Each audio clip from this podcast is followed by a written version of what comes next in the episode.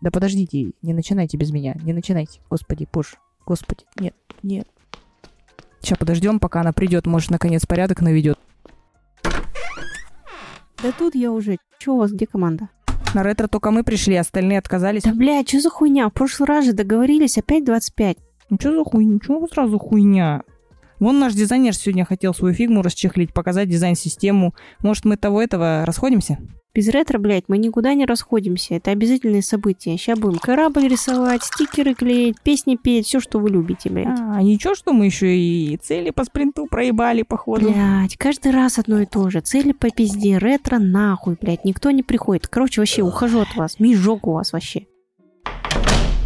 Эй, эй, ну что ты, ладно тебе, стой. Ой, бля, кажется, мы срач этот записали. Блядь. Коллеги, добрый день. Это дизайн-замес. А, все собрались или еще кто-то подключится?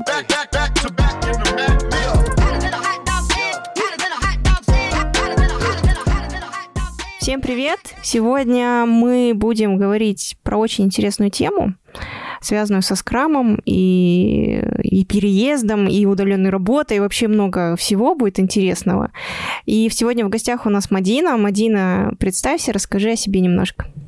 Привет всем, я Мадина. А, мое отрочество, юность, все прошло в Алмате.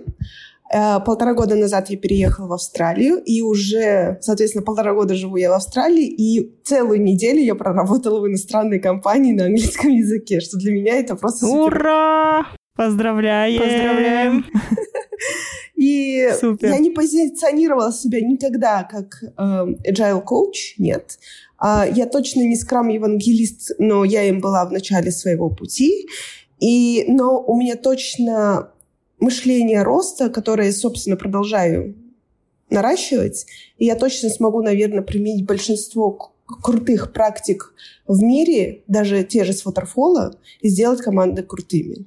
Слушай, ну вот ты говоришь, я не позиционирую себя agile коучем. А вот, ну, кто такой тогда agile коуч, и почему ты себя с ним не позиционируешь? Потому что я всегда и всем говорю, мой, мой наш agile коуч, мой agile коуч, с которым мы работали, Мадина, почему нет? Я, во-первых, я очень самокритична к себе на самом деле, честно скажу. Я не считаю... Есть люди вокруг меня, и есть э, люди, которые меня обучали, крутые коучи, и их я считаю коучами. Себя, возможно, я могу посчитать коучем только в самом начале пути, потому что многих вещей я не смогла изменить или у меня не было времени изменить вот на последнем месте работы, А, но точно я знаю, что мы выстроили крутую команду скромастеров. Вот здесь согласна на 100%.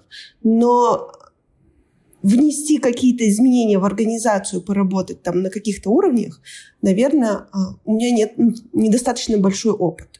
А, Это раз. Второе. Я считаю, что agile коучи это все-таки те люди, вот сейчас меня могут половина людей ненавидеть а, на просторах СНГ, потому что у нас же, как всегда, что-то критикуешь, сразу в тебя это, палки кидают. Так вот, agile коучи у нас же как любят, там, пять лет проработал, три года проработал, все, я agile коуч. А, Либо agile коучами точно рождаются и станов... ну, как бы, вот, внутренне ты родился agile коучем, ты умеешь правильно задавать вопросы, ты умеешь вытягивать из, вопро... из ответа воп- там, все вытекающие мысли и так далее, и так далее. Это круто. Но есть люди, которые ам, просто там через какое-то какое время э, опыта scrum-мастера, они говорят, ну да, я agile coach. Мне дико, честно, я не понимаю таких людей. А, Люди не умеют там работать с организацией. Лю- Люди э, не имеют софт-скиллов даже поговорить. Ну, то есть со scrum-мастерами выстроить какую-то коммуникацию. Э, во- Во-первых, коммуникация – это самая важная часть в работе agile коуча. Ну и третье, а, для меня, наверное, agile коуч – это тот, у которого прям есть сертификат. И опять-таки, здесь меня могут сейчас все раскритиковать, но все-таки человек, который умеет правильно задавать вопросы, который знает, как использовать свои знания и правильно это говорит, это как к психологу. Ты же не пойдешь к психологу, который вот в инстаграмчике там принимает по 5000 тенге. Ну, я сейчас условно говорю. Ты пойдешь к кто-то пойдет. да, ну вот. Ну, я про то, что я за качество. Я реально за качество. Я знаю некоторых там, условно, agile коучи, они реально классные. Я знаю ребят, которые выросли из скромастеров и agile коучи, и, и у них нет там сертификата agile коуча, и они классные. А, но также я знаю людей, которые просто выросли, и которые считают себя agile коучем. Вот. Поэтому эта тема такая, когда м, немножко чувствительная для, мне кажется, для стран э, СНГ, э, потому что у нас, мне кажется, еще нет культуры понимания вообще, кто такой agile coach. Во-первых, это же про рост, это про изменение мышления, это про гибкость. И я бы, например, сказала, что люди ненавидят, не любят, вернее, не то, что ненавидят, наверное, не любят waterfall. Но почему его не любить? Uh, waterfall, Scrum, Kanban и все остальное – это инструмент. А ты, как гибкий человек, ты, как agile coach, должен найти идеальное решение для своей команды. Возможно, это будет часть ватерфола, может быть, это будет часть канбана, возможно, это будет часть скрама. Но ты должен управлять всеми инструментами таким образом, чтобы у тебя просто работала команда, приходили денежки, клиенты были э, довольны и так далее. Ну, то есть а, я расту с той позиции, что я должна знать все инструменты. Я не расту с той позиции, что у меня есть один инструмент, и я буду его там еще лет сколько-то использовать, пока не выйдет какой-то новый инструмент Scrum 2.0. Я к тому, что надо уметь использовать инструменты и надо расти. Многие, э, и в Казахстане еще же люди и, возможно, и не только в Казахстане. Mm-hmm. Многие же люди эм, думают про agile, это вот все про agile. Ну, то есть agile — это не про документы. Agile — это мега-свобода. Но agile — это свобода равно ответственность. И иногда у людей перегибается вот эта палка, и они воспринимают э, в большей части свободу, но не ответственность. Они не чувствуют ответственности. А все должно быть на равных. То есть свобода равно Э, ответственность. Анархия. Да, слишком, э, слишком буквально манифест воспринимают, и когда они его читают и думают, что все, мы теперь будем заниматься всякой ерундой, но ничем серьезным. Ну, я, кстати. Прости. Да, я, сори. Э, вот мне еще немножко откликнулось, вот ты когда сказала про то, что типа, ну вот я 3-5 лет работаю, ну все, я коуч. вот. На самом деле у нас, э, наверное, действительно в культуре так и происходит. Ты в какой-то момент, ты просто работаешь и внезапно начинаешь знать чуть-чуть больше, чем остальные, и тебя внезапно начинают промоутить, и ты такой сидишь весь такой, не готовый к этому.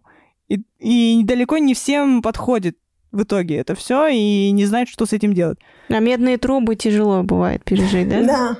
Но на самом деле мне очень круто повезло. И еще я хочу одну вещь заметить, что agile coach — это не когда человек говорит, я выстроил команду, я сделал то, я сделал все. Это про мы. Все-таки agile coach — это человек, ну, как сервис обслуживает, ну, как, я не могу сказать, что это обслуживающий персонал, я не знаю, как правильно выразиться.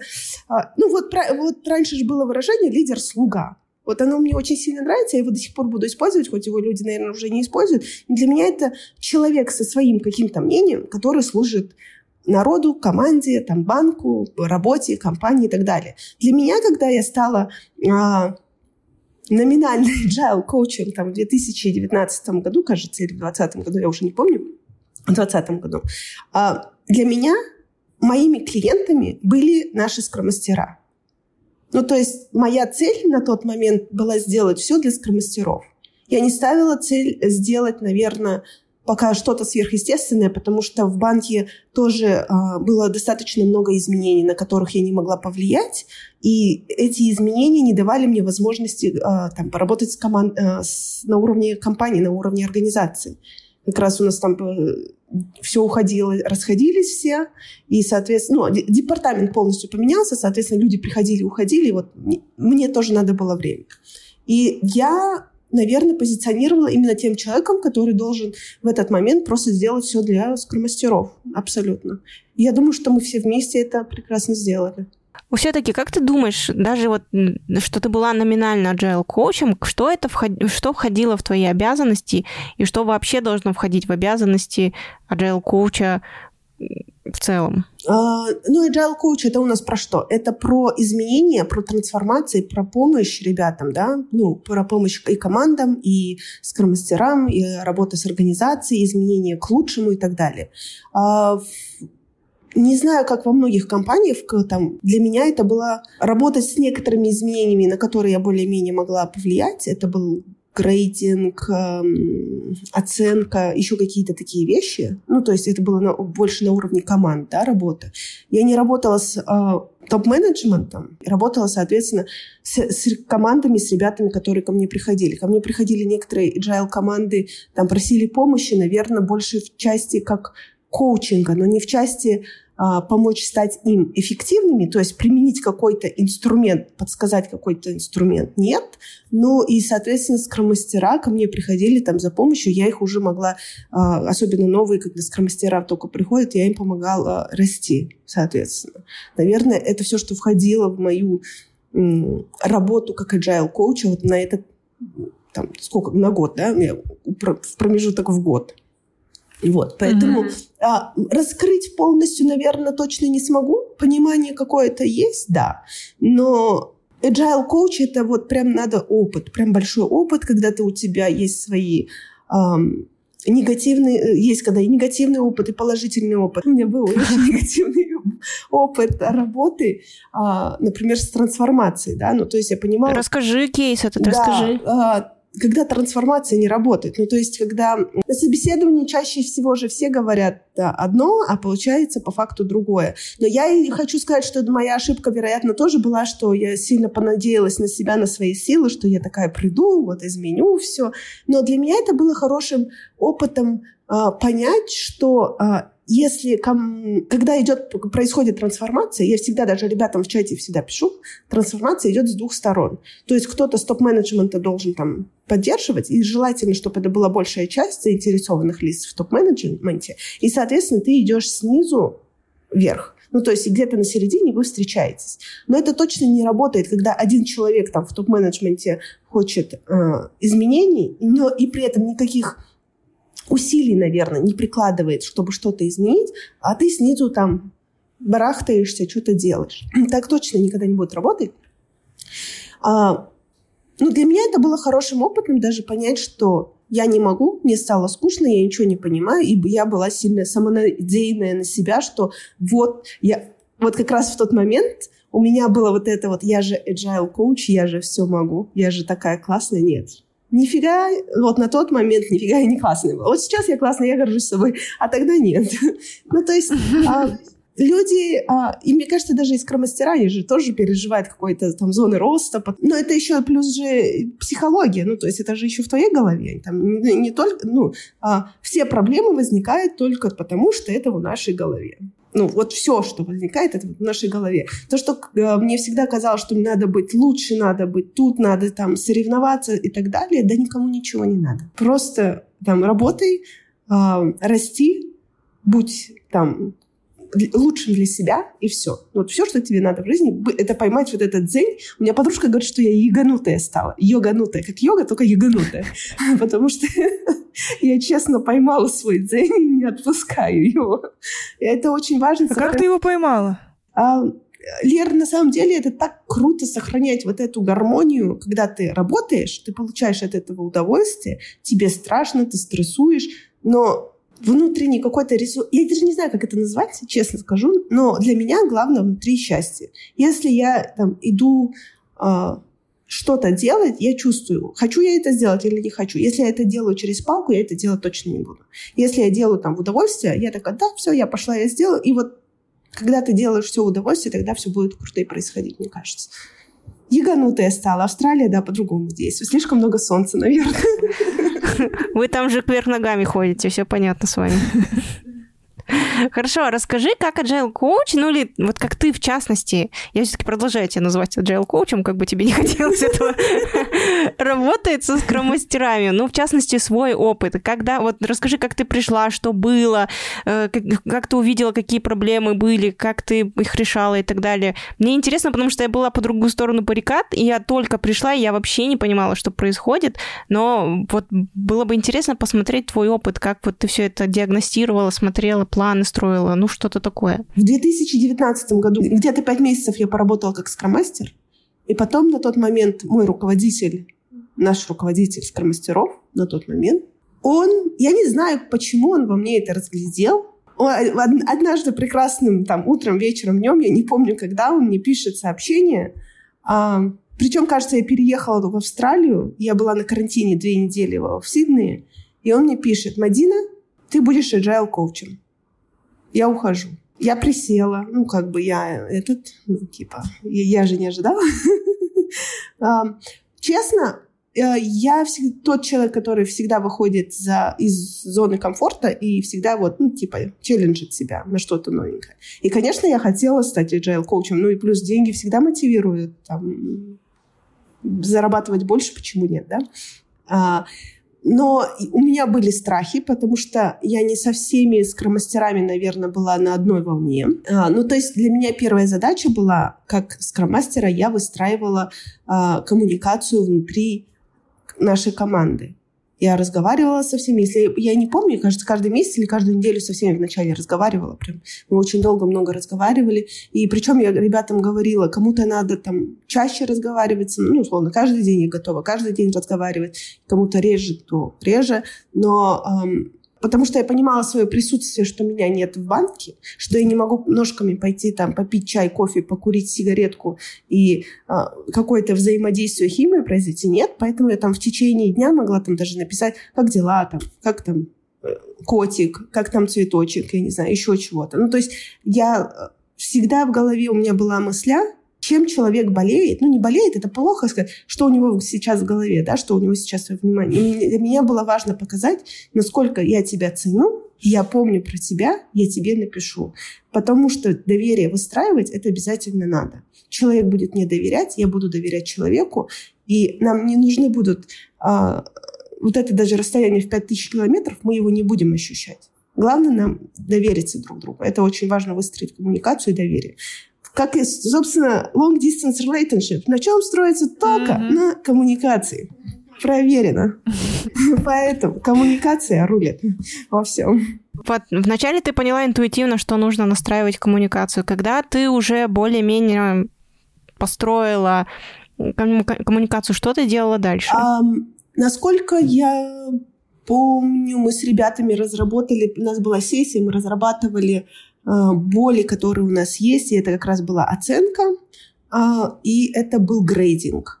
Я помню, что по оценке, конечно, по итогу у нас не было уже оценки, но мы какие-то пункты изменили. А, какие-то пункты, я даже, когда мы оценивали, там, это был второй квартал или первый квартал, мы когда оценивали, я взяла под свою ответственность и не оценивала там пару каких-то пунктов, потому что они вот просто были бессмысленные. Ну, то есть вот прям от слова бессмысленные совсем.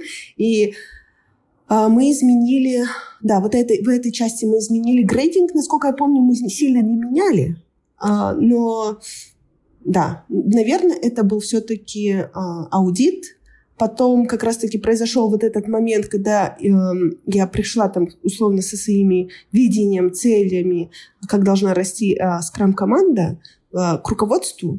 Мне сказали, подожди пока, пожалуйста, пока не придет новый руководитель. Ну, соответственно, что мне надо было делать? Я там занималась э, командой, если кто-то из команды ко мне приходил, ну, не только скромастера, я имею в виду, если команда разработки ко мне приходила за советом, еще за чем-нибудь, а, я была с ними, и все. Ну, то есть вот этот весь момент, я с ними так росла. Потом, когда пришел новый руководитель, соответственно, а, мы как-то начали заново пересматривать и аудит, и грейдинг. Я... Ну, то есть все заново для меня пошло. Опять тот же этап, только все заново, потому что надо было всем рассказать, всем надо было показать, э, учитывая, что всеми историческими, наверное, данными какими-то владела я. Ну, и там Jira, Confluence и так далее. Ну, то есть для меня, э, наверное, вот этот год был по полгода разделенный на повторение одного и того же примерно, плюс-минус. Вот. Ну, то есть в этой части я точно не расскажу вам что-то нового. Наверное, есть люди, которые а, agile коучи до кончиков волос, и которые знают точно а, про этот путь, но я точно знаю, наверное, про коммуникацию внутри, про то, как важно разговаривать с людьми, а, про то, как даже когда, знаете, ты вот, я в Zoom ты смотришь обычно, я помню, когда мне один человек сказал, ты же всегда смотришь на себя, как ты выглядишь, а ты должна смотреть mm-hmm. на людей. И я уже, наверное, год как сменила свою привычку. Я всегда смотрю... Я никогда не смотрю на себя. Я всегда смотрю на людей, с кем я разговариваю. И мне кажется, это круто, учитывая, что э, через расстояние ты же не можешь все-таки передать всю эмпатию, чувства, ты не можешь передать, насколько ты близок с этим человеком. Вот все это вот камера. У меня такой вопрос. А если, ну, человек не идет на контакт или по какой-то причине вот говорила, что есть люди, которые никак не отражали твою, твой mindset или там что. Э, как ты справляешься с этим? А, я сразу с, ней, э, с этим человеком поговорила. Сразу скажу. И сказала, конечно, я понимаю, что ты мне не доверяешь. Возможно, ты бы там, этот человек не хотел бы видеть меня своим руководителем. А, я попросила насколько я помню, только довериться мне, либо я попросила просто дать мне время раскрыться как руководителю, и все. Вот э, я помню вот эти две вещи. Я начала, если честно, были вещи, где я смогла ей там помочь. А, это было в обучении, кажется, я там смогла пробить бюджет человеку. Ну, то есть когда ты... Э, э, наверное, я не могу сказать, что я человека купила. Наверное, нет. Это, наверное, слишком плохо сказать, ну, как бы плохо так думать. Но в каких-то вещах я начала этому человеку помогать. У нас там возникло доверие, мы там начали больше общаться, мы начали больше даже созваниваться больше стали, мы дальше больше стали разговаривать. Ну, то есть к любому человеку на самом деле можно найти подход, если очень сильно захотеть, к любому человеку. Даже э, в разработки это же всегда разработчик, это интроверт. Люди, которые не всегда идут на контакт. Я всегда люблю и говорить, что разработчики-художники, но художники кода. И они там сумасшедшие по своей идее, они сходят с ума, как это сделать лучше и так далее, и так далее. И к ним же тоже можно найти подход. Но это просто самое интересное, можно чуть-чуть немножко эм, переведу тему на чуть-чуть другую. Ну, в смысле, с этим же связано. В Казахстане коммуникация как складывается? Ты пришел в банк, с одним человеком ты пошел, там, попил кофе, с другим покурил, с третьим выпил, и вы вроде бы как-то близко, ну, законнектились очень ну, быстро. Достаточно часто же у нас а, в организациях происходит коммуникация таким образом, согласитесь. Не везде у нас там а, какая-то другая коммуникация выстроена. Обычно это чай, кофе, обед, я не знаю, еще что-то такое. А здесь пять дней. Пять дней. И я, ну, первый день у меня просто был аут, потому что я привыкла, что все равно люди, когда ты только приходишь в какую-то организацию, к тебе хотя бы как минимум подходят, там что-то говорят. Люди тут а, не...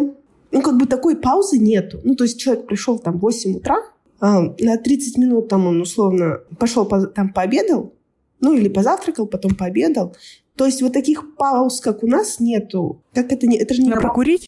Да, ну типа люди, во-первых, не курят, в большей части, 99, там, 95% люди не курят, сигареты дорогие, наверное, поэтому. А, во-вторых, а, в течение дня люди реально работают. Я помню, что я, когда работала с кромастером, а, я сама ходила, там, чаи гоняла, несколько раз там на улицу выйдешь с ребятами поговоришь, потом еще за кофе сходишь вниз, а потом, а кофе надо ванильки купить, надо еще ванильку сходишь туда, а потом еще ты постоишь. Ну, как бы три с половиной, там, три часа твоего рабочего дня, оно просто так ушло. И все. Люди тут просто работают. Есть в офисе абсолютно есть все. Ну, то есть опять-таки, это так смешно, в офисе реально есть все. Когда я начинаю всем рассказывать в Австралии, на меня так смотрят и говорят, ну да, это нормальный офис. Ну, то есть для меня это еще это чуть-чуть диковато было, когда там даже завтраки есть. Вот. И э, коммуникация, она настолько вот это вот соединение, коннект людей настолько тут другой, прям совсем другой. я тоже думала, ну, окей, что делать? Ну, тут же как бы ко мне никто не подошел, кроме там моего босса, с которым я постоянно общалась, общаюсь. И я думаю, а как тут-то взаимодействовать? Что делать? Потому что, чтобы вы понимали, я даже подписала бумагу о толерантности, там, харасмент, сексизм, буллинг. Ну, то есть там прям... Нам бы это не помешало. Это точно. Там такие вопросы условно. А, не вопросы, пункты. не говорить про личную жизнь. Ну, короче, как-то вот, вот прям точно не скажу что-то про личную жизнь. А я села потом и думаю, а что я еще спрашиваю? Ну, как будто у меня с головы все вылетело, что у людей спрашивают. А что я еще спрошу у разработчика, если мне ничего нельзя спрашивать? Ну, мне прям такой этот был. А что я еще пойду? Как я коннект буду устанавливать с этими людьми? Но потом а, все оказалось намного проще. Я просто а, вечером а, написала им, там, я завтра предлагаю вместе пообедать в офисе. И пришли на обед все, даже кто не, а, у кого не было с собой обеда, ну, кто даже пообедал, мы просто пришли. Вот мы вот это ровно выделенное время а, посмеялись, посмеялись, поговорили, пошутили, и все, познакомились, и все. И то есть дальше все пошли опять работать. Но хотя бы я чувствовала себя комфортно уже. И на следующий день я уже со всеми начала здороваться.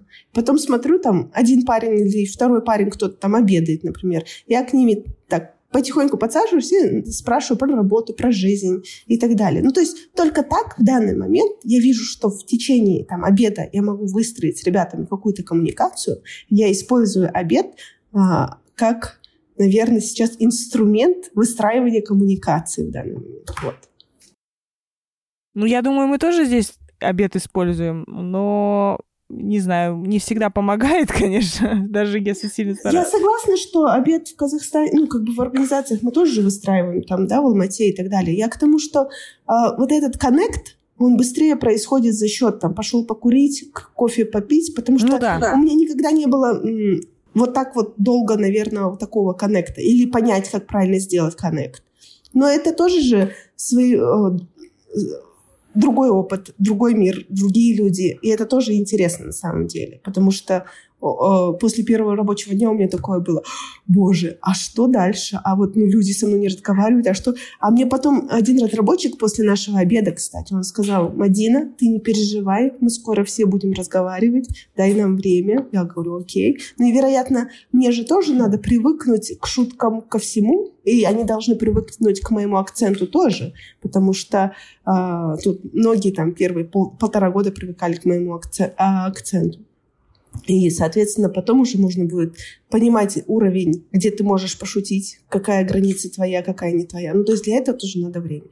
А, вот. Ну, Лер, а, кстати, по поводу, что ты говоришь, обеда не всегда получается, если ты не несешь такой цели, если у тебя есть цель выстроить коммуникацию с каким-либо человеком, ты ее всегда достигнешь. Но если а, как таковой идеи нет, ну, типа, пойти пообедать и все, да, ну, типа, окей, это тоже нормально. Не все люди, а, не все, есть люди, вот, инженеры, я не знаю, а, там, у которых супер крутые хард-скиллы, а есть люди со софт-скиллами. Поэтому мы все вместе, когда работаем, это получается круто. Не всегда там человек должен быть с хард-скиллами или софт-скиллами. Нам, нас главное замиксовать в какой-то момент, и все будет хорошо.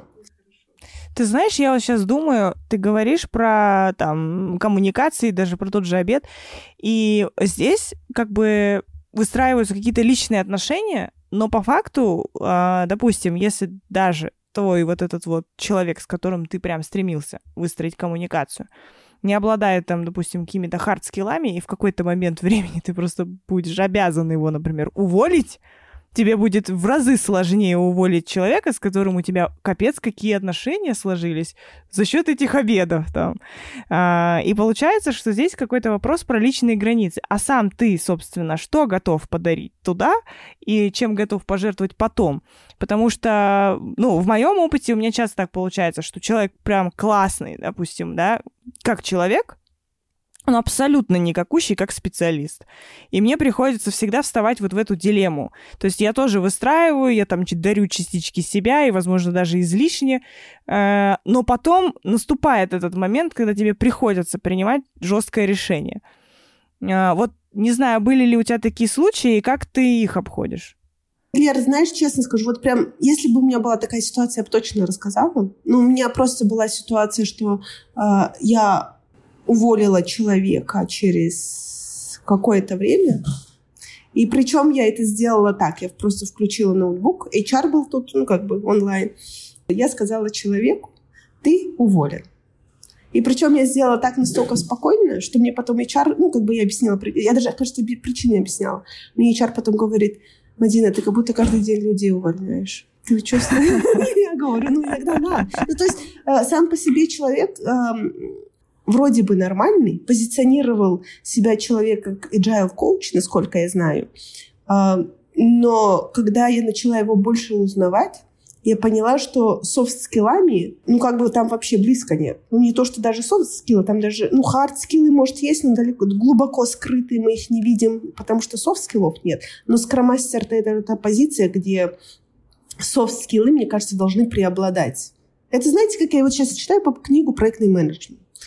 Вот реально, mm-hmm. хард-скиллы нарастить вот можно. Софт-скиллы, если ты человек, работаешь с людьми, и у тебя нет софт-скиллов, проектный менеджмент, scrum-мастер, agile coach, вообще вся работа с людьми – это не твое. Вот просто бросай и уходи. Но если а, у тебя нереально крутые коммуникативные навыки, все хард-скиллы всегда можно нарастить. Вот это вот прям точно. То есть э, мы вот у всех наших э, спикеров в какой-то момент времени спрашиваем, а что ж такое софт-скиллы? Потому что все очень путаются.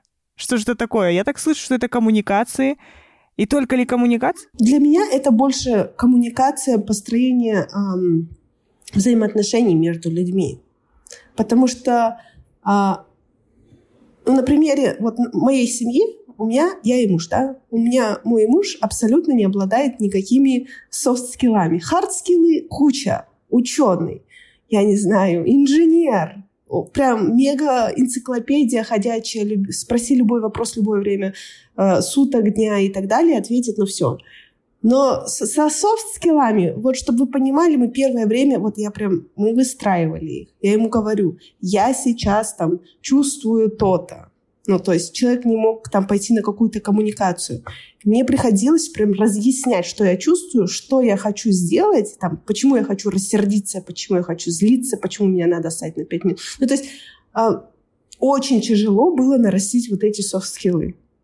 Они есть сейчас, и не скажу, что в идеальном... Ну, мне норм, ну, как бы человек, человек, какой он есть, ну, как бы я его принимаю, мне абсолютно все равно, какие у него там софт-скиллы. Я к тому, что софт-скиллы реально очень сложно нарастить, потому что у, человек, у людей даже порой не бывает эмпатии, они даже не понимают, о чем, ну, что ты чувствуешь сейчас, да. Ну, там, я нервничаю, я переживаю, а, и мне уже хочется там выйти, уже 20, 34 минуты прошло, и я уже до сих пор очень сильно боюсь. Ну, как бы а, ну вот я про то, что это надо же говорить с людьми, о том, что надо чувствовать людей. Но не у всех людей есть эта способность. То есть это эмпатия и умение, наверное, проговаривать, да, знать свои эмоции, чувствовать эмоции. Да, ну, это, по крайней мере, э, опять-таки, это лично имхо, да, есть конечно, если в интернет зайти, прогуглить э, там софт-скиллы, там выйдет ряд скиллов, когда, навыков, которые тебе нужны, нужно будет иметь. Для меня это вот пока коммуникация и эмпатия. Ну, наверное, на чем я и базируюсь. На чем, на, mm-hmm. на том и живу. Угу. Слушай, у меня вот вопрос, мы вот говорим, что если ты хочешь и ты выстроишь отношения, а если ты вот не хочешь, но тебе эти отношения выстроить надо, и ты понимаешь, что с этими людьми ты не сможешь нормально коммуницировать, ты не сможешь расслабиться и доверять им и так далее, но тебе в силу каких-то условий необходимо с ними выстроить отношения. Как быть в таких э, моментах? Вот у тебя были такие кейсы? Да, Оксана, я же помню, что ты вначале сказала, что я яганутая. Так вот, я просто таких отношений не терплю, я ухожу. Ну вот я ушла с команды, я причем да, я один раз ушла с команды, перевелась, попросила, чтобы меня убрали в другую команду, потому что э, я поняла, что ну, там были люди, с которыми мне было сложно выстроить коммуникацию. Ну, не буду, я, я, возможно, я как специалист, как скромастер, там не доросла до какого-то уровня, чтобы э, выстроить эту коммуникацию, потому что другие ребята выстроили, но это нормально. Всегда будут люди умнее, профессиональнее тебя, там, лучше тебя и так далее. Это нормальная история. Но я, когда поняла, что мне некомфортно, я не чувствую каждый день себя там счастливой, условно, я хожу на работу через палку, из-под палки, я просто ушла, перевелась в другую команду. Зачем мне это терпеть? Ну, либо я буду жить свою жизнь, которую мне дали один раз, вот живи, либо я буду там страдать еще какое-то время. Ну, зачем мне страдать? Я понимаю, но я понимаю, у меня были моменты в работе, не в банке, а вообще в других организациях, когда э, я работала, потому что мне нужны были деньги. Ну, там, на учебу, на еду, там, еще что-то сделать. Ну, то есть я была зависима от денег. Я честно скажу, были моменты, что я там просто пахала. Ну, просто пахала, пахала, пахала. И в какой-то момент, наверное, когда я уже начала больше себя а, финансово расслабленно чувствовать, я уже начи- начинала выбирать. Но в какой-то момент у меня было, что я там условно 5-6 лет я просто пахала, несмотря ни на что.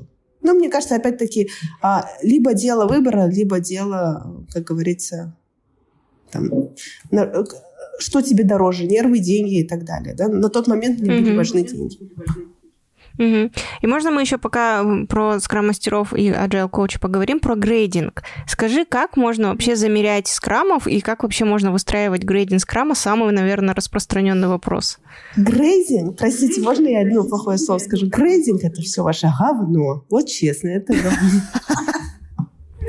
Ты никогда не выстроишь во-первых, где есть официальная бумага, что такое грейдинг скромастеров? Ну, хоть один, хоть кто-то видел в жизни. Я не видела никогда. Может, на этом бы у меня базировалось какое-то мнение? Во-первых, чтобы оценить одного скромастера, ну, точно тебе не нужны а, какие-то условия, правила, чтобы оценить второго скромастера. Команды абсолютно разные, скиллы абсолютно разные.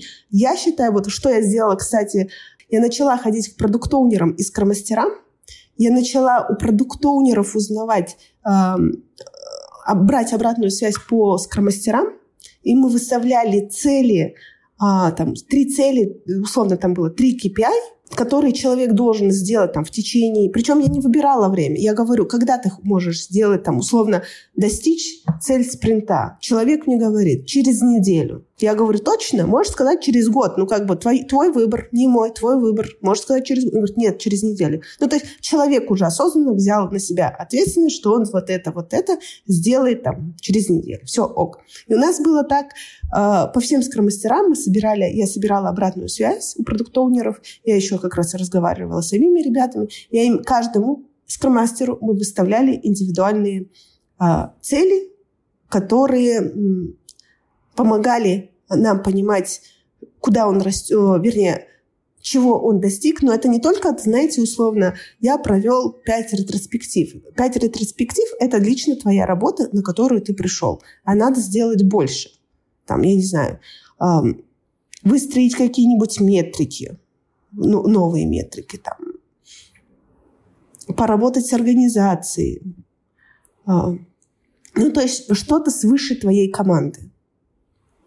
И тогда, возможно, уже легче оценить человека и уже, соответственно, там, повышать ему заработную плату или нет но это точно грейдинг. А, вероятно, вероятно, если несколько, как несколько лет назад agile коучи собрались и создали, ой, не agile коучи, простите, пожалуйста, 12 людей а, собрались и сделали agile манифест, если, может быть, когда-нибудь, через какое-то время 12 человек опять соберется, сделают какой-то грейдинг, я в него поверю. Пока я ни во что не верю. Вот в грейдинг, честно, это говно, которое, ну вот, что оценивать? Вот честно скажите, а, а, как то события провел, окей. Да мне не важно, как ты события провел, вот честно скажу, мне не важно, как ты... А, да, это в грейдинге, кажется, было, да, Оксана, про события у нас были, да? Да, да, да. Ну, типа, да. я за то, чтобы просто было, было эффективно. Ты будешь проводить дейлики, ты, вы будете там на конях скакать каждое утро, либо вы вечерами будете чай пить. Вот знаешь, все равно. Главное, чтобы все, все ребята были замотивированы и шли к цели. Выполняли цель, делали денежку, и клиенты были довольны. Все. Все остальное – это мишура, это инструменты, которыми надо правильно просто э, управлять. А степень мотивации нельзя померить членов команды и от этого и выстраивать грейдинг? А, Мотивация у всех тоже может быть разная. Ну вот абсолютно разная. Кому-то хочется расти как эксперт, кому-то хочется расти в карьере, кому-то хочется расти в деньгах. А, все люди абсолютно разные. И по крайней мере, для меня был идеальный подход. А, причем, кстати, я вам хочу сказать, что мне этот идеальный подход за, подсказал Глеб Тертычный. Я ему хочу сказать большое спасибо за это, потому что вот без этого подхода а, по KPI с ребятами я, наверное, а, не, не понимала дальше, как оценивать. Да, но я пробовала, ну, причем с ребятами садились несколько раз, меняли грейдинг. Мы, я разговаривала со многими коучами, и никто никогда не понимал, как мерить. Кто-то говорит мерить в команде, да, ну то есть как человек есть в команде, то есть эффект, по эффективности команды. Кто-то говорит так мерить. Ну, я для себя выбрала путь, который мне подсказал Глеб, и как бы я им довольна. Я думаю, ребята будут довольны. Мне кажется, да, это был оптимальный вариант в том плане, что идти от человека, а не от каких-то общих э, функций, которые на, на кого-то вообще могли не налазить и не подходить. Да, причем Но здесь, здесь ведь велик субъективизм, нет? Там, Лер, знаешь, условно человек, который три месяца проработал, ему надо выставить KPI, да? И человек, который работает пять лет. Ну, уровень там точно будет абсолютно разный. То есть я не буду говорить там условно человек, который а, с, а, с большим опытом, я не буду говорить, ты должен провести три ретроспективы, э, там, три продуктовые сессии. Вероятно, он сделает что-то побольше. А человек, который там только пришел, можно что-то там я не знаю. Ну так это же есть про уровень, про, про сам грейд, а не про человека. Это есть про уровень, да, но уровень, опять-таки, а, выстраивается от человека, не от уровня, вот типа эм, junior, middle и senior, а от человека от его опыта, от его навыков, от его знаний. Ну, то есть от всех, э, эм, я имею в виду, больше выстраивать от опыта человека, а не от уровня, от названий, если я правильно выразилась. Очень хочу да, мысли да. донести, не могу донести правильно.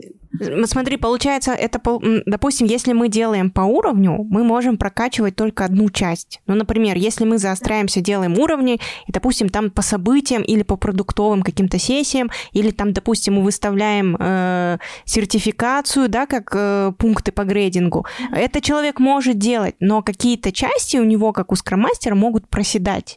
И если мы будем идти действительно от человека и каждому человеку смотреть, общаться с продукт-оунером, с командом, выяснять, допустим, там оценка 360 градусов, не знаю, что можно еще было бы сделать, и выяснять, какие уровни проседают, и на основании этого расти, мне кажется, да, это капец продуктивно. И еще Но... плюс, сейчас, Лер, прости, пожалуйста, еще плюс продукт-оунеры всегда говорили мне, вот мне сейчас, например, на сегодняшний день надо, чтобы Леру научили а, выстраивать, там, проводить продуктовые сессии. И Лера садится, ну, то есть мы Лере ставим э, продуктовую сессию как э, KPI, и Лера садится там и готовится к этой продуктовой сессии. Ну, то есть она и команде помогает, она и сама растет. Ну, вот у дизайнеров э, я лично как оцениваю? Я стараюсь внедрить грейдинг, потому что прозрачность вилок и прозрачность уровней дает понимание карьерного роста. Это во-первых. А во-вторых, э, я оцениваю это по карте компетенции. То есть у меня есть несколько, там, не знаю, параметров общих, и в них есть микропараметр, по которому я оцениваю кандидата или работника. И есть определенный удельный вес у каждой вот такой вот большой подгруппы скиллов. И если, допустим, в компании вот эти конкретные там список скиллов не так важен, как, например, вот другой, я просто ставлю меньший коэффициент множитель, да, условно. И из этого получаю, в общем-то, одну финальную оценку. То есть, допустим, вот, допустим, в этой компании этот человек может оказаться сеньором, если, допустим, он переходит в следующую компанию, в которой требуется другой набор скиллов, он окажется джуном, потому что именно эти скиллы нам, например, были не нужны.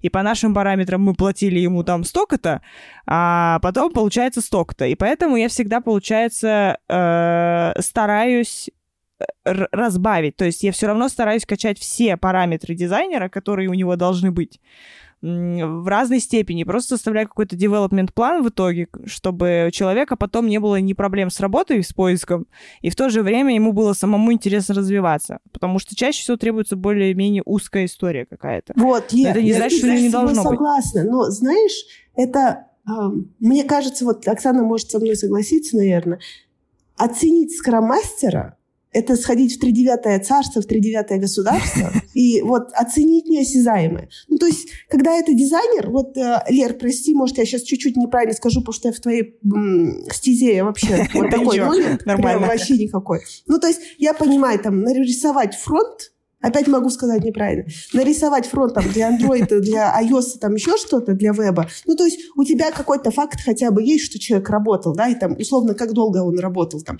а, я либо за... Ты там делаешь это за один день, а я делаю полгода какую-то страницу. Ну, то есть когда есть факт, циферки, mm-hmm. еще чего-то легче оценить. А когда вот эта история про сказку начинается, это вот я поняла, да. Это прям не, очень сложно. Неосязаемые вещи всегда сложно оценить. Ну, по крайней мере... Да, нет ничего пощупать невозможно, ничего. Работа скроммастера такая, нет ну, типа, эффективность команды, но тут тоже, это потому что скроммастер что-то сделал, и она эффективная, либо команда сама по себе просто эффективная, а скроммастер вообще ничего не делает. Ну, тут да, действительно, мне кажется, очень сложно вот это вот нащупать и понять, как это все замерить. Не можно просто взять, вытащить скрам-мастера из команды, сказать, поработайте теперь без скрам-мастера и посмотрим на вашу продуктивность, а потом посадить туда обратно этого скрама и посмотреть, как изменилось. Вот вот, кстати, Профиль. Вера, хороший... Э, вот как бы это тоже хор- считается же круто. Ну, то есть, когда мы забираем скромастера с команды, вероятно, вер,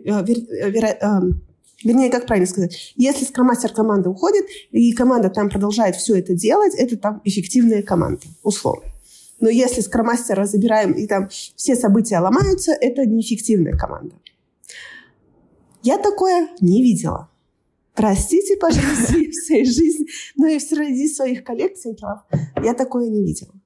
Слушай, ну расскажи тогда про свой э, опыт удаленной работы, потому что мы в одно время все ушли на удаленку и думали, что это будет, ну, типа, навсегда, а сейчас вот эти вот риторика про то, что нужно возвращаться все-таки в офис и работать из офиса, она возвращается, и Расскажи, что ты была удаленно не то, что ты находилась в одном городе и могла в какой-то момент, когда понимаешь, что что-то идет не так, приехать в офис и со всеми поговорить. То есть у тебя вообще не было такой возможности. Ты находилась там за тысячи километров. И э, как вообще, расскажи про этот опыт, какие плюсы, минусы, как, как ты справлялась, когда понимала, что идет что-то не так, а ты не можешь приехать и лично поговорить. Ну, Очень интересно. Первое, был для меня, по крайней мере, был меня очень сильно бесил мой график, потому что по Алмате я начинала условно работать в 9.30, это час дня здесь, и я заканчивала там в 9.30 по Алмате, это 6 вечера. И у меня как раз был тот период, когда а, мой руководитель мог мне написать после 6, 7, 8 вечера по Алмате, и то есть мне надо было иногда в каких-то моментах быстро вот это вот отвечать. Причем там это были достаточно важные отчеты, условно, и мне надо было ответить здесь и сейчас. И, честно говоря, вот это больше всего бесило меня, вот честно, прям сильно раздражало. А, мне не нравилось, когда я не, пони... не, я не чувствую... Вот, например, у меня же в банке получалось две команды. Одна команда в департаменте, в котором я работала, и вторая команда скромастеров. И в департаменте, в котором я работала, я никогда себя не чувствовала, что я эм, член этой команды. Хотя я с ними тоже никогда не виделась. Со скромастерами я, наверное, виделась вживую только, наверное, 3-4 человека. Ну, не больше. И я э, очень часто анализировала, почему у меня нет этого ощущения. Ну, то есть мы же на равных, получается. Ну, то есть что я со скромастерами, что с, с этим департаментом, управлением как бы ситуация одинаковая, все одинаковое. Но почему? Честно, ответ я не нашла. Не буду лукавить, ответ я не нашла. Но чтобы ты понимала, Лер, в команде скромастеров, там 80% скромастеров были все новые, они меня в жизни никогда не видели. Ну, то есть вживую не видели. Но мы там выстраивали коммуникацию, что мы разговариваем. У нас там есть онлайн-бары были. А, мы пытались какие-то там встречи сделать, типа страт-сессии, потому что мы же там все свои первые шаги делали, как команда скромастеров большая. А, и мы как-то вот пытались постоянно встретиться, там, я не знаю, в чатиках приколы отправляли. Даже, может быть, вот эти мелкие вещи и делают, не, ты не чувствуешь, что ты далеко. Но когда в команде, в другой команде, во второй, в команде Б, я ее так назову, команда А и команда Б. Когда в команде Б вот просто сухое общение, и ты иногда чего-то пишешь, тебе даже не отвечают элементарно, И, ну, как бы ты сделать ничего не можешь. Ну, честно. Ну, я ничего не могла сделать. Да, у меня было а, ощущение, что, что я не в этой команде. Если у меня были конкретные вопросы, я звонила, либо писала конкретному человеку, и все. Ну, как бы в команде Б у меня только так работало. В команде А у меня было там намного все проще. Ну, то есть любой вопрос, что-то там, даже ради меня сходить просто ножками куда-то, люди могли без проблем. А какие плюсы? Плюсы. Можно еще минус скажу, когда ты сидишь дома и работаешь, тебе капец хочется везде все убрать. Эти Тебе хочется там все, чтобы было идеальненько. А, хочется, чтобы прям, ну реально. А, я сидела дома, учитывая, что я же еще была в отпуске без содержания, а, и я реально, девочки, я сидела просто убирала, стирала, еще что-то делала. Ну, то есть я тот, не тот человек, а, а, женщина-домохозяйка, я больше женщина-карьеристка. Чтобы вы понимали, я пять дней хожу на работу в офис, и я настолько рада, счастлива, безумно благодарна ходить ножками в офис. И я дом, у меня дома такой вот прям беспорядочек, и мне как бы норм. Я счастлива. У меня там целая куча неглаженного белья, но мне как бы нормально. Ну, как бы в этом везде есть свои плюсы и минусы. Я, честно говоря, и думала, что плюс главный Э, удаленки для меня это было, я могла утром сходить всегда в спортзал, выспаться, сходить в спортзал спокойненько, там принять душик, сесть, поработать, ну как бы все. И я, для меня это еще было особенно в первое время, когда я только переехала в Австралию, потому что мое окружение было англоговорящее, для меня было плюсом там, с ребятами поговорить на русском языке. Я э, очень скучала там по Алмате а, по родным, и мне, наверное, благодаря команде вот эта моя какая-то адаптация даже чуть-чуть легче прошла. Вот. Но когда мне тут предложили работу и сказали, что я могу в офис ходить прям ходить, и что у меня даже можно и гибридно работать, и вообще можно...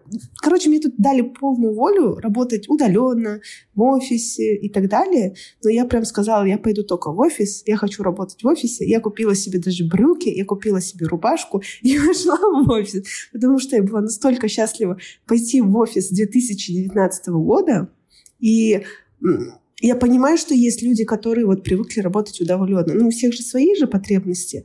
А мне вот прям хочется пойти. А тем более команда новая, язык другой, эм, акценты.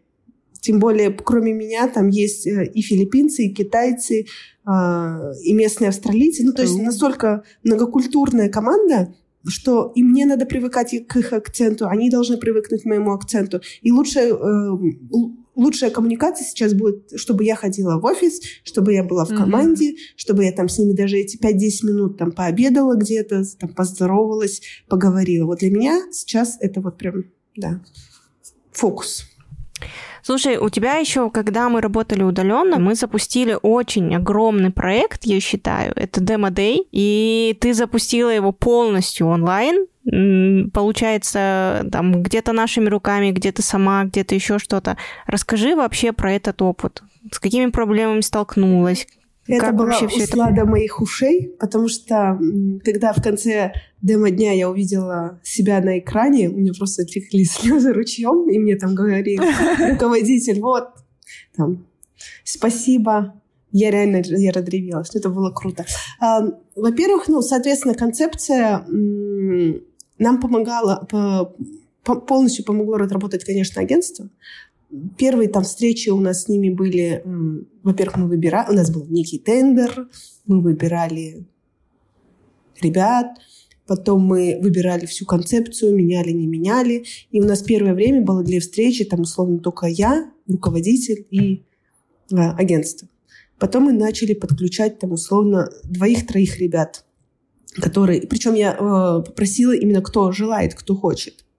И я сразу не стала брать всех, потому что э, если ответственность на всех, это ответственность ни на ком. Ну, то есть никто ничего не возьмет, не сделает. Я понимаю, что наши ребята крутые, они сделают, но э, в то же время я понимала, что ребята все э, достаточно ну, заняты командами, и вот у кого есть сейчас возможность помочь, будем помогать, да, делать. И как бы Минусов, наверное, у меня было... Это только единственное, что мне бы самой физически хотелось бы, наверное, побывать на этом мероприятии раз.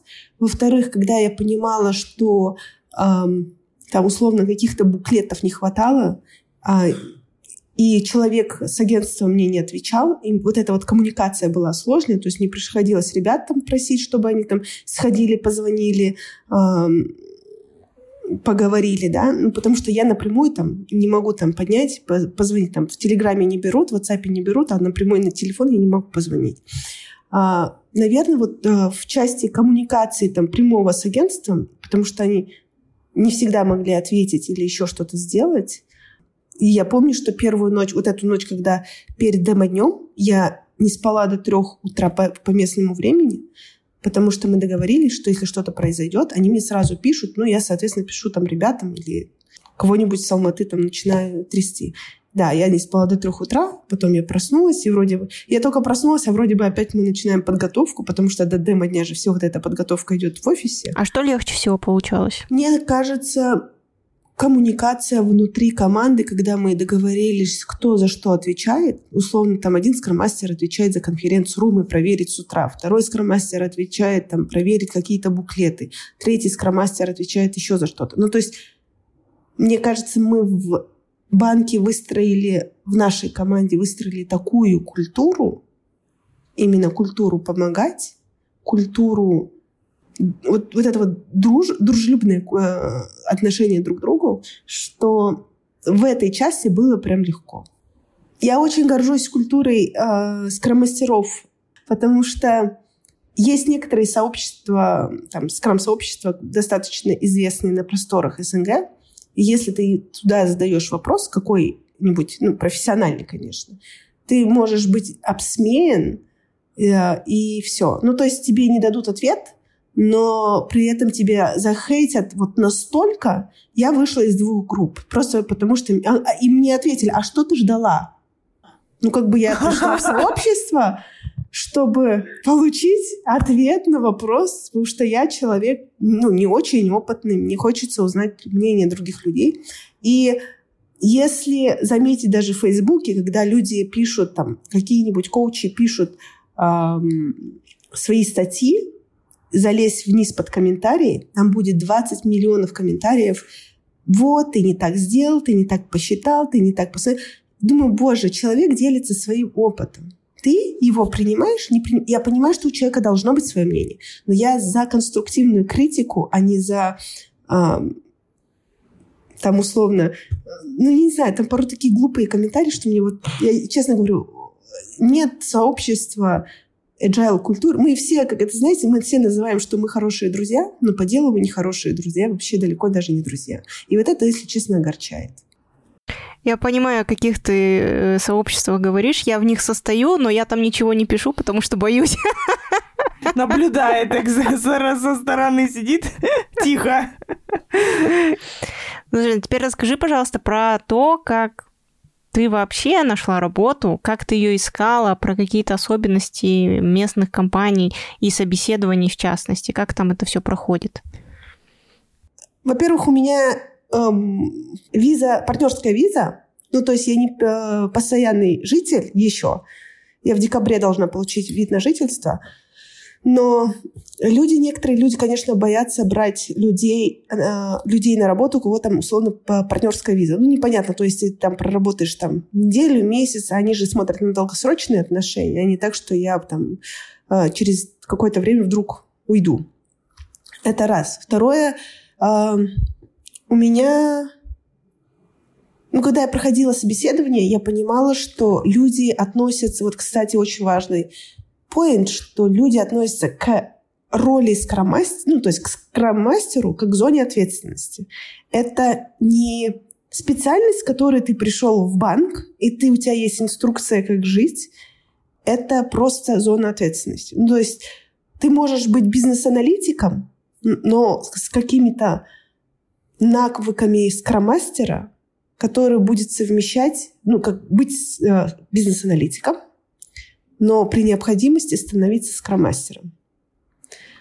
Я надеюсь, вы поняли, да, о чем я говорю. Потому что, например, в команде разработки, в которой я сейчас работаю, в компании разработки, я могу быть менеджером проектов, я могу быть скромастером.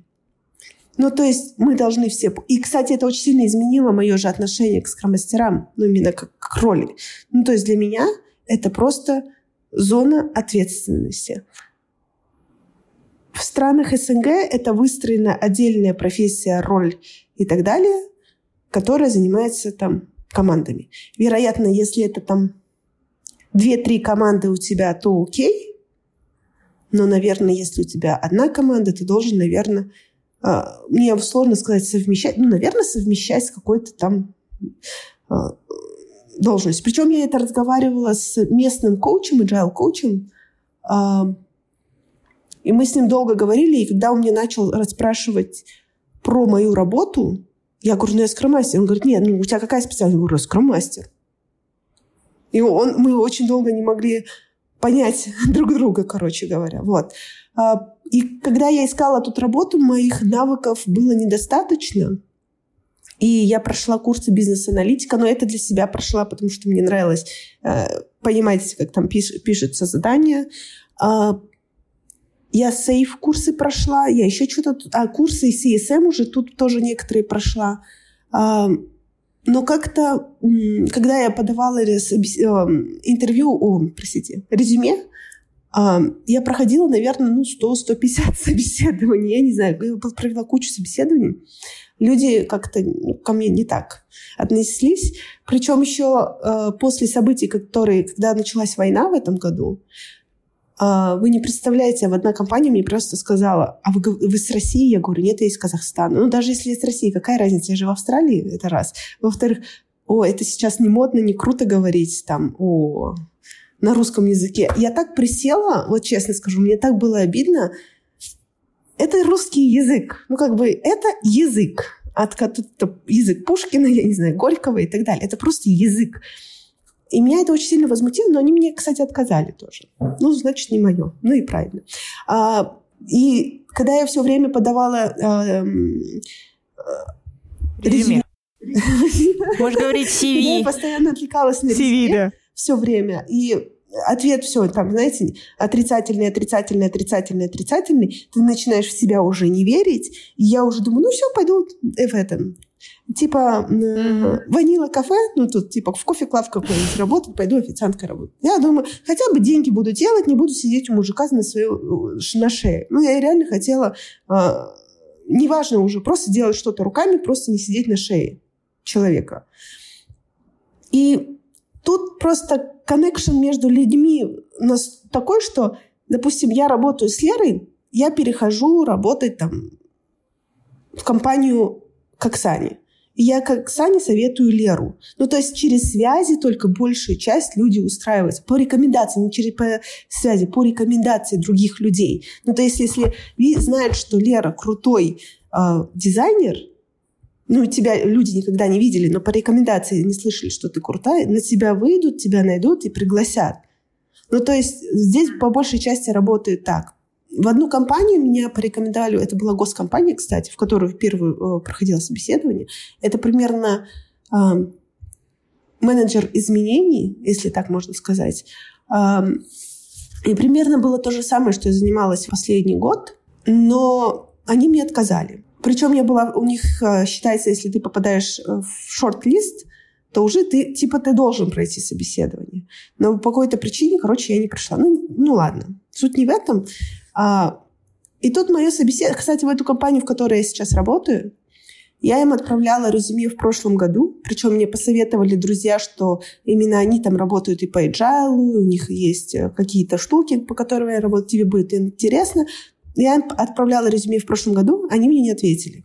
В этом году э, мой друг, это моего мужа друг, он работает, ну, опять connection, порекомендовали меня, я пошла, отправила резюме, и прихожу на собеседование, а мой новый босс такой говорит, Мадина, а ты знаешь, мы уже год ищем себе там э, координатора проекта. Я говорю, а я вам год назад отправляла резюме. А он говорит, а ты серьезно? Я говорю, да, я уже год как бы отправила вам свою резюме. Ну, мы посмеялись. И первое собеседование, когда это было, получается, второе собеседование офлайн, первое собеседование офлайн у меня было с, с госструктурами, я сюда пришла, и я, честно говоря, я почувствовала, что вот как будто бы мне здесь больше нравится, чем в госструктуре. И люди были так вот... Я им сразу сказала, возможно, какие... Если вы меня не поймете, вы мне скажите. Мне разрешено ошибаться.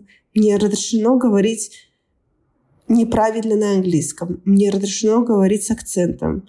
Меня в жизни никто не обвинит, а, что я написала, сказала или что-то не так. Ну, то есть я чувствовала себя достаточно комфортной. И когда они меня через какое-то время пригласили на второе собеседование, я думаю, ну все, все, я, они, они меня полюбили. Но они потом мне, кстати, а, не ответили долгое время. Ну, недолго, ладно. Дня два, наверное, не отвечали. Но это долго.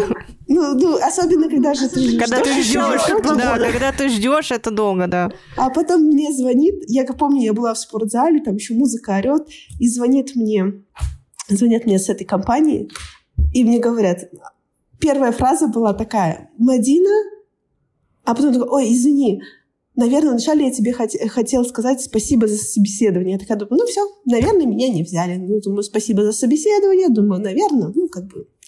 А у них принято, у них есть культура объяснять отказ или, ну вот просто не то, что объяснять отказ, а говорить, звонить там, писать, что там вы не приняты, вы там еще что-то. Mm-hmm. Вот. А потом он мне говорит, мы бы хотели предложить вам работу, тра-та-та-та-та, с зарплатой тра-та-та, и все. Я положила трубку, и я просто стояла и ревела. Я так долго шла к этому моменту. Я, честно, так долго шла к этому моменту. И когда я получила эту работу, и потом они мне говорят, а когда ты готова выйти на работу? Я говорю, до 1 августа я пойду на работу. Вот это буквально через неделю я уже готова была идти. А он говорит, ой, мы договор так не успеем быстро подготовить, давай хотя бы 8 августа. Я говорю, да, давайте 8 августа. Они мне отправили, кстати, про документы. Мне надо было заполнить только э, пройти по ссылке э, полицейскую проверку по северной территории. Северная территория – это условно штат в Австралии, да. И они меня проверили, получается. И все. Ну, то есть все, что я делала, я делала онлайн. Я ножками не ходила, я не ходила там э, снимки 3 на 4 и потом флюорографию. Я такое не делала. То есть я все, что они просили, там контракт отправили, я им тут же отправила, там напечатала, все сделала. Все, онлайн все отправила, все. Джоб-офер я, соответственно, до получила, все отправила. А, и там мне до понедельника мне позвонили, сказали, во сколько прийти в офис, там в 9.30 придешь, мы тебя встретим и так далее. Все, прихожу я в офис, значит, в понедельник. А руки трясутся, все трясется, потому что все, все новое. Но я за вот эти пять дней получила такой кайф. Я Оксане писала об этом. Мне кажется, даже э, учитывая, что разный менталитет, другая культура, я с людьми еще не сильно законнектилась, да, но я настолько себя комфортно чувствую. И здесь нет культуры, вот это мой начальник, это там подчиненный, вся команда. И причем, знаете, ребят, люди как будто бы уже с мышлением роста, ну не с мышлением того, что вот мы должны работать по waterfall, по agile или еще почему-то. Люди готовы к изменениям раз, они гибкие ко всему, они мотивированы, они сидят и работают, они не смотрят видосики, они реально сидят и работают. А, возможно, они не работают больше там... А, я потому что должна отрабатывать 7,5 часов в день, ну, то есть не больше, да? То есть 7,5 часов ты отработал, ты встал и ушел. И все. У моего номера телефона нигде нет, и мне никогда там не позвонят в нерабочее время, что-то там не спросят. Все, что там нужно, в слаке мне напишут, узнают, э, спросят. Но это я вам говорю за неделю опыта. А, мне сразу предупредили, Мадин, конечно, когда проект будет гореть, вероятно, ты где-то будешь задерживаться, но я как бы с этим ок, потому что я понимаю, куда я иду. Я настолько счастлива, что... Я просто счастлива, честно говорю. Я нашла ту работу, где люди реально про людей, где люди реально про эм, рост, про мотивацию, и да, есть документ. И вот здесь как раз-таки эм, мне говорят, там, у нас там не такой agile, у нас не такой скрам. Да, я в жизни большего agile не видела в головах людей, чем в этой компании. Я первый раз в жизни увидела agile в голове. Не agile где-то написанный, эм, где-то должен быть, ну, там, тренинг, я не знаю, люди, которые... Я просто увидела, что это люди такие сами по себе просто. Расскажи, как, как ты это ощутила, да, чтобы мы хоть, хоть, хоть узнали, как, каково это Просто, вообще? как я это ощутила, просто когда тебе, во-первых, говорят, ты можешь работать как хочешь, удаленно, не удаленно. В Алмате все равно многие там говорили, давайте один раз в день будем работать в офисе, там, два дня в офисе. Я подхожу к своему боссу и спрашиваю, а это на эффективность никак не влияет? Он говорит, нет. Я говорю, даже если они не видят друг друга месяцами, он говорит, нет. Вероятно, коммуникация, а, даже коммуникация у них налажена, потому что у них есть специальные дни, там, условно, Первая встреча будет 25 августа, то есть есть распис... Э, календарь расписания их вечеринок, прям расписано. В этот день там условно чай, здесь там пиво. У них по пятницам один раз в месяц, если я не ошибаюсь, проходит, э, когда ты с командой сидишь и пьешь пиво просто бесплатно. Просто сидишь и пьешь пиво в офисе. Ну, то есть нормальная история. Люди даже с собой пиво берут по пятницам, пьют в офисе пиво. Ну, там после четырех условно где-то. А, и даже встречи по коммуникациям у них есть, там, рождественский обед, там, еще чего-то, еще чего-то. И когда ты им задаешь вопрос, боссу задала вопрос несколько раз, это точно не влияет никак на эффективность, там, насчет... Он говорит, нет. У него были такие круглые глаза, мне кажется, у меня такие же были. Ну, как бы, а у него были круглые глаза от моего вопроса, а у меня были круглые глаза от его ответа. Потому что люди осознанно приходят и сидят и работают. Ну, то есть сидят, работают, а, знают, зачем работают, а, знают, почему работают. И, ну да, наверное, а, по-другому это никак не объяснишь, пока ты вот туда не придешь и не посмотришь, как это все происходит. Потому что, да, они там отвлекаются сказать себе привет, но при этом тут же погружаются опять ну, в написание кода. И, кстати, у нас практически все full stack разработчики, абсолютно все практически full stack разработчики, и они я даже не могу представить, сколько стоят фуллстек разработчики в Австралии. Ну, наверное, очень дорого. Поэтому переезжайте. В Казахстане тоже. Ну, дешевле, наверное, чем в Австралии, но они здесь тоже. Но вес золота их мало, и они дорогие. Надо было мне фуллстеком оставаться. Вот. Свернула на кривую дорожку. Теперь я... Теперь. В семье не без дизайнера, да. В семье не без дизайнера божечки. Кто так говорит? Слушай, э, скажи, чего нам в нашей культуре не хватает здесь? Вот просто мы все равно отстаем. Даже вот, допустим, когда была э, мирная обстановка, да, не было войны, мы понимали, что мы в какой-то части отстаем от России, э, в какой-то части мы отстаем от Украины, и уже не говоря там про Европу, Америку, Австралию, мы понимали, что, конечно, мы нам очень далеко. Сейчас ты на другой стороне э, земного шара и на другой стороне вообще работы. Скажи, чего нам в Казахстане не хватает?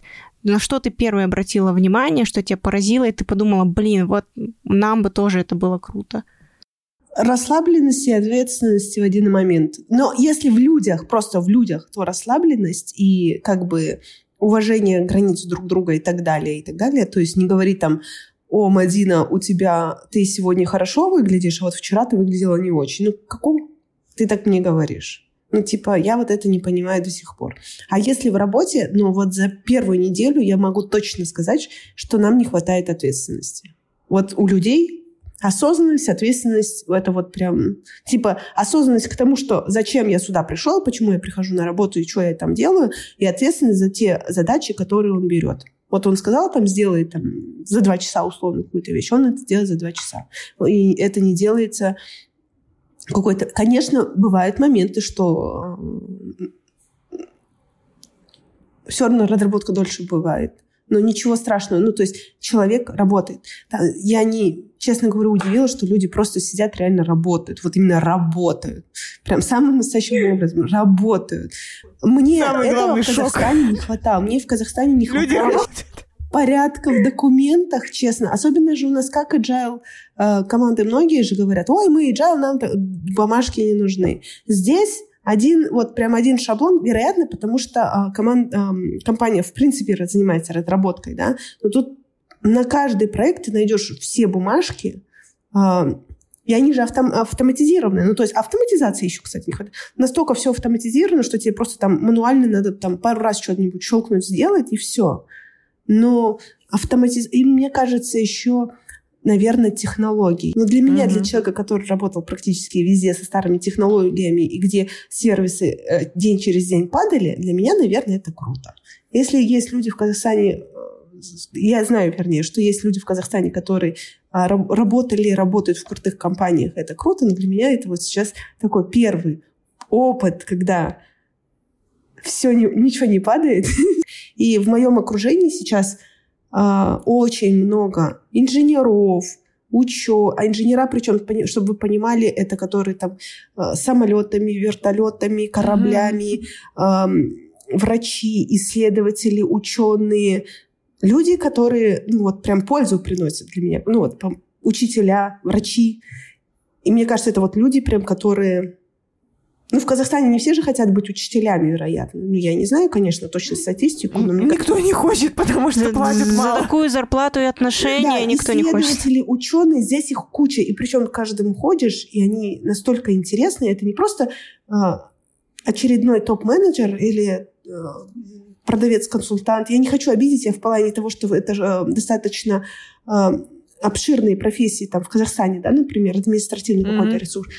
И когда ты с ними разговариваешь, почему тебе нравится, он говорит, ну, я люблю свою работу. Мне нравится. Вот там девочка сильно одна, вот врач она, она сильно устает, а, много работает, сильно устает, конечно, но при этом она пошла там еще как это, докторантура, есть же вот эти уровни выше врачей, вот она еще куда-то пошла, чтобы uh-huh. каким-то мегамастером стать. И для меня а, вот эта целеустремленность людей быть лучше и лучше растет. Вот в Мельбурне, например, люди злые, люди серые, люди э, не такие дружелюбные. Ну, солнца меньше, наверное. Может быть, солнце, кстати, потому что э, здесь реально люди, люди, как Боб Марли все ходят, все на расслабоне. Вот реально, я первое время не понимала этот прикол, но я сейчас сама такая тоже могу прийти, там пообщаться, тут пообщаться, тут что-нибудь. Ну, люди настолько простые, открытые. И неважно, как ты выглядишь, честно. Вот абсолютно неважно, как ты выглядишь. Абсолютно неважно, толстый ты, худой, высокий, тонкий, есть у тебя целлюлит, нет у тебя целлюлита, накрашенный у тебя ногти, нет, в спортивной одежде ты, я не знаю, в мешке, я не знаю, в пижаме, да вообще никакого, никакого дела нет. Вот просто релакс полный. Больше там, знаете, знания, путешествия. Вот такие на вещи делаются, акценты делаются на другие вещи. И это, мне кажется, прекрасно. Короче, все, ты нас заразила. Я и так собеседуюсь в зарубежной компании. Я никак, кстати, я все гадала, почему я не могу найти офер нормальный, но, возможно, вот есть такие вот моменты, то, что ты описала. Но я как раз вот, если говорить про гибрид, да, типа скрама и вот, я так понимаю, фуллстеки, у меня такое ощущение, что это специфика именно австралийская, потому что наоборот, если в Америку смотреть, сильно декомпозированные роли. Ну, то есть, например, ты не встретишь UI UX дизайнера. Это будет UX и UI. Это будет про продуктовых дизайнеров это вообще отдельная история. Ты сказала по поводу Америки, и вот ты абсолютно права, потому что, допустим, люди, Америка живет по скрам-оргу, это вот прям евангелисты плюс-минус, а Австралия живет по Скрам-альянсу. Это вот Боб Марли. Оксана, ты понимаешь, что я говорю, Все понятно теперь разница. Да, и да если вот мы сейчас... живут по Скрам-оргу про, если мы сейчас говорим про вот этот вот входной фильтр, то как бы политические взгляд, взгляды окей, но когда дело касается языка, это вообще очень странно, потому что язык ты не выбираешь. Меня не спросили, когда я родилась, на каком, какой, какой язык тебе прошить? Русский, английский, немецкий, какой желаешь? То есть, да, это очень странный вопрос, но такая сейчас реальность, нам нужно с ней как-то мириться. Да, и я не знаю человека, который бы не говорил на английском без акцента, потому что акцент есть у всех, его слишком много, он разный, и я не знаю, о чем речь вообще. А еще, кстати, вот. можно быстренько кое-что скажу? А, когда стал, только-только стала скромастером в 2018 году, а, я один раз сделала, я ходила на банк, оплачивал курсы английского языка, и один раз я сделала ошибку, Честно скажу, это была ошибка, наверное, ну, человеческий фактор. Я вместо бизнес с одной э, э, две «с» написала одну «с». Мне потом так раскритиковали меня, и потом моему учителю пошли и сказали, что что за почему, ну, условно, поржа... сделали сарка... Э, поржали, да, надо мной за это. Я не захотела учить английский после этого, у меня отбилось желание. Но когда я приехала сюда, Я очень сильно стеснялась говорить на английском, а потом мне сказали важную вещь. Мадина, тебя понимают? Я говорю, да. Это самое важное. Ты говоришь на более чем на одном языке. Люди тут знают только английский. А мно, многие люди восхищаются, что я знаю больше, чем один язык. И люди просто... Они говорят, да тут все, говорят, австралийцы друг друга не понимают. Если вы их слышали диалект, австралийские австралийцы, с кем они там условно... Да, это не, не переводимый и, фольклор. И, и такая первая время, что ты там говоришь? Я, конечно, могу сказать там, поставить стол, стакан, условно, но при этом я донесу главную мысль, я не использую вот эти все 12, эм, как это, 12 времен английского, поэтому, ребята, школьники, пожалуйста, забейте на все 12 глаголов этих, э, видов глаголов английского языка. Никому он не нужен, если вы IELTS не сдаете. Если IELTS не сдаете, никому он не нужен абсолютно. Вы можете а, кстати, тебя при, при приеме на работу не спросили про IELTS или какие-то тесты? Нет. Ни разу? Нигде? Ну все, короче, нафиг надо. Жди, Валерию. Да, блин, все, я приеду. Короче, жди меня. У меня такой вопрос. Э, я увидела недавно в скрам-гайде твою фамилию среди переводчиков. И меня вот с того времени, я специально этот вопрос как вкусняшку берегла, и меня с того времени э, мучает он. Как ты туда попала, как вообще это произошло? Фу, легко. человек переводил скрам-гайд. Я, подписываю. Ее, фами- ее фамилия в скрам-гайде. Так. Хорошо, вы знаете плюс одного человека, чья фамилия скажите. а, на самом деле все было просто. Илья Павличенко а, а как-то опубликовал, что он собирается переводить сам Scrum Guide. Основную часть они уже перевели, там нужно было перевести определенные вещи. И он говорит, я, мы собираем условно группу, фокус-группу, которая нам будет помогать. И у нас, у нас была сессия, мы разделили, мы там а, выделяли, переводили и так далее. На самом деле все проще, простого, ничего там сверхъестественного не было. Просто пошла, помогла, перевела, моя фамилия там появилась. Я работала с человеком больше, чем год, и я ушла вот в другую компанию, я сидела, готовилась к тренингу, перечитывала Scrum Guide и открыла перевод. Ну, я обычно внимание на это не обращаешь, а тут такая раз, Мадина Иванова. Я такая, что? Что? Все понятно. Это мега круто. Я когда увидела, очень сильно обрадовалась. И я теперь всем говорю, что у меня был agile коуч, как тебе это не нравится, который переводил Scrum Guide. Ее фамилия есть в Scrum Guide. И все мне говорят... Это звезда. Это так круто. Я говорю, это нереально круто. Оксан, если честно, спасибо. Вот я не знаю, ты видишь или нет, я покраснела аж. Спасибо. Это на самом деле так приятно. Я Тоже сам... всем будут теперь говорить. Я, кстати, я, конечно, вот так же не буду всем говорить. Я, короче, была в, это. Ну, если такие просто. Да, но я начала собой гордиться только вот, наверное, честно скажу, как там, условно, некоторые, несколько месяцев назад я э, горжусь каждым своим поступком. И я прям горжусь этим, горжусь этим, горжусь этим. И, наверное, это тоже только ко мне только пришло. Поэтому теперь, да, наверное, нас стоит гордиться любым своим таким успехом. Ну и вообще это очень круто, что теперь у нас есть человек, который уехал в Австралию, и он не просто уехал, он интегрировался и успешно продолжает это делать. И это мега круто. Спасибо. Спасибо. Ну, вообще, в общем, мы желаем тебе удачи на твоем там карьерном, вообще всяком-всяком пути. Э, там в Австралии. Жди в гости. Мы приезжайте, приедем. я хотела так сказать, приезжайте в гости, буду ждать. О, все. Займет нас, Оксана.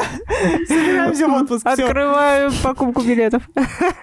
Да, супер-супер. А, спасибо, Мади, большое за то, что ты а, с нами пообщалась, хоть это и было не просто сделать. Логистика у нас немножко странная, но все равно а, была очень классная беседа, одна из самых вдохновляющих из тех, что мы записывали.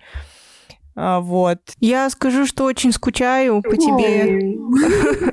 И очень рада, что ты согласилась. И мне кажется, выпуск получился очень крутой. Спасибо тебе большое. Я, если честно, получила максимальное удовольствие поговорить с вами. Вот прям максимальное удовольствие. И я даже гор... я горжусь собой, что меня вы позвали и выбрали. Это круто. это так прям... Я чувствую себя особенной, честно. Я прям чувствую себя особенной. И это круто. Спасибо вам за доверие. Я... Спасибо тебе большое, спасибо. Все, ребята, спасибо. Я пошла спать. Давай, спокойной ночи. Все, давайте, ребята, пока. Давай, пока. Пока-пока.